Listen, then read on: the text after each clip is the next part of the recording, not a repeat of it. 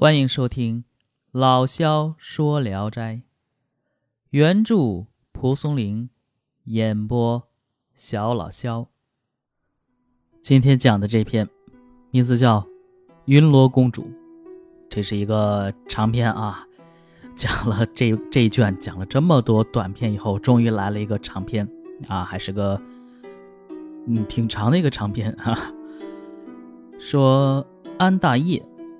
卢龙县人，他生下来就会说话，母亲给他喝了黑狗血，才止住不说了。长大后风流俊秀，无人可比呀。聪明又爱读书，名门大家争着要和他结亲。不过呢，他母亲做过一个梦，梦中人告诉他：“你儿子命里该娶公主为妻。”母亲相信了。到了十五六岁，这个梦也没有应验，所以他母亲呢，自己渐渐感到懊悔了。这一天呢，安大爷独自坐在房中，忽然闻到一股奇异的香气。不一会儿，一个美丽的丫鬟跑进来，说：“公主到。”立刻把长长的毛毡铺在地上，自门外一直铺到床前。好家伙，这直接上来就扑到床前。安大爷正在惊异之间，只见一个女郎扶着丫鬟的肩进来了。美丽的容貌和鲜亮的衣服，立刻是照亮了四壁。丫鬟把一个绣垫放在床上，扶着女郎坐下。安大爷仓皇之间不知道该做什么，居主公便问道。是哪里的神仙？嗯，劳您降临此地。女郎微笑着，用衣袖掩着嘴。丫鬟说：“这是云后府中的云罗公主，身后看中了你，想把公主下嫁给你，因此让公主自己来看看住处。”安大爷又惊又喜，不知道说什么好。公主呢，也害羞，低着头。两人都默默无语。安大爷一向爱下围棋，棋盘常放在自己座位旁边。一个丫鬟用红手巾拭去了灰尘，把棋盘挪到桌子上，说：“公主平日很爱下棋，不知与驸马下起来谁能赢？”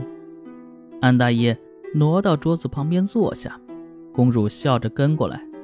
刚下了三十多子，这丫鬟竟把棋子搅乱了，说。驸马输了，便收起棋子放在盒中，说：“驸马应是人间下棋的高手，公主只能让六个子。”于是把六颗黑子放在棋盘中。好家伙，这好太看不起人了啊！不过呢，公主也就依从了这丫鬟。公主坐着时，就让一个丫鬟趴在座位下，把脚踩在她背上。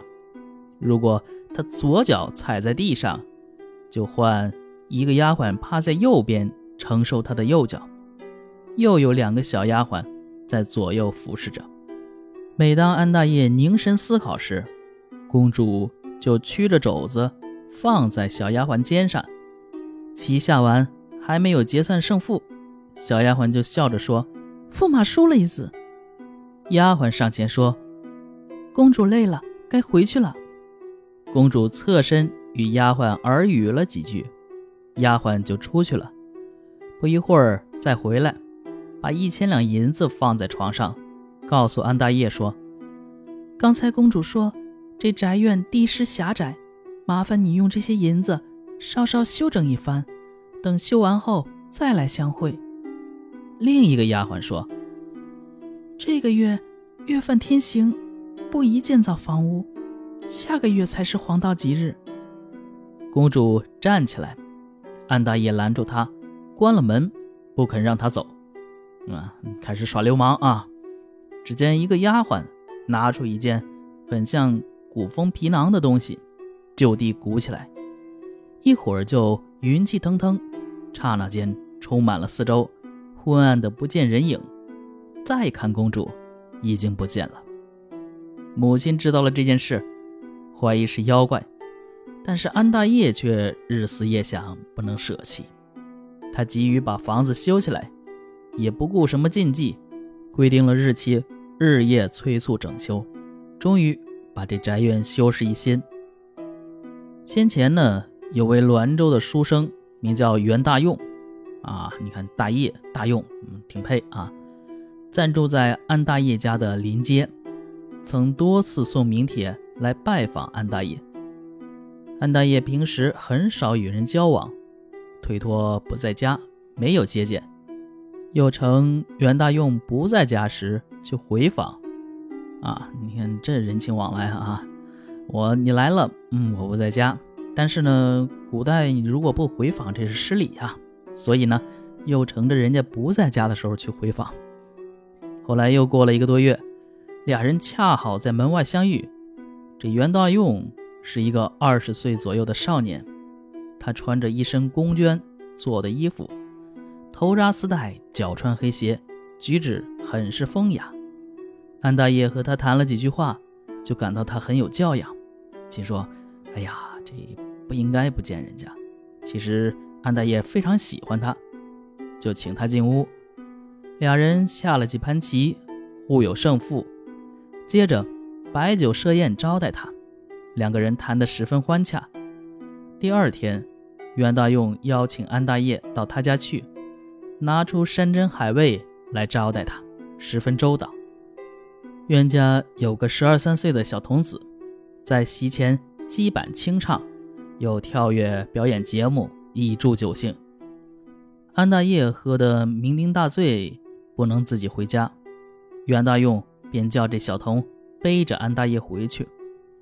安大业看这小童单薄瘦弱。怕他背不动，但袁道用一定要他背。那小童背起他来，力气绰绰有余，把他送回了家。安大爷非常惊奇。第二天，安大爷给他赏钱，小童推辞再三，才接过去。从此，安大爷和袁大用的交往愈加密切起来，隔三两天便要来往一次。袁大用为人沉静寡言，又大方好施舍。有一次，见到世上有一个因欠债卖女儿的，他便毫不吝啬地拿出钱来代为还债，因此安大业更加敬重他。过了几天后，袁大用到安大业家中来告别。嗯，这两个人的名字真的是 大业大用啊！我还得要吐槽。呃，袁大用来安大业家中告别，赠送了安大业象牙筷子。楠木珠等十几件贵重的礼物，又送了五百两银子，帮助安大业修建宅院。安大业接受了礼物，送回了银子，同时回赠些绢帛作为谢礼。过了一个多月，乐亭县有一个卸职回家的大官，带回来大量搜刮的金钱。有一天夜晚，强盗闯入他家中，抓住这个官员。用烧红的铁钳子烫他，把所有的钱财抢掠一空。这家的仆人认识袁大用，官府便下了通缉令，追捕袁大用。安家的邻居有个姓涂的，和这安家素来不和，看到安家大兴土木，修造宅院，就心里暗暗怀疑嫉妒。恰好安家有一个小仆人偷出了象牙筷子。卖给了涂家，姓涂的得知这双筷子是袁大用送的，便向官府告发了安大爷。县官派兵包围了安家，正赶上安大爷带着仆人外出，官兵便把安大爷的母亲抓了去。安母年老多病，受到了这样一场惊吓，就病得只剩下一口气了，两三天不吃不喝。县官看到这样。心说：“这别死了呀！”便把他给放回家去。安大爷在外面听到母亲被捕的凶信，急忙奔回家，但安母已经病重，隔了一宿就死了。